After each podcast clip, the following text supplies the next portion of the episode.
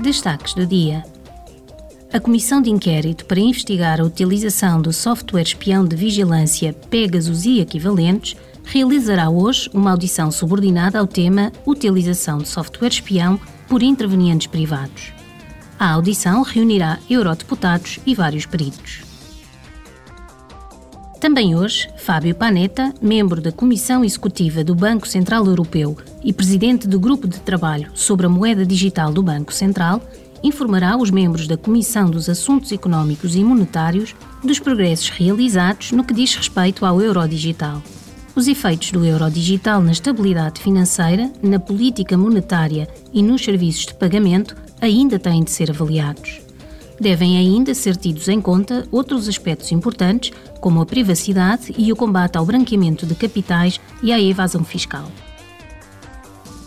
Na semana passada, durante a sessão plenária, o Parlamento Europeu pediu regras harmonizadas para proporcionar aos pais uma boa perspectiva e controle sobre os videojogos dos filhos, bem como do tempo e do dinheiro que gastam a jogar. Segundo os eurodeputados, os jogadores devem ser mais bem protegidos contra as práticas manipuladoras e a dependência. Os jogos para crianças devem ter em conta a sua idade, os seus direitos e vulnerabilidades.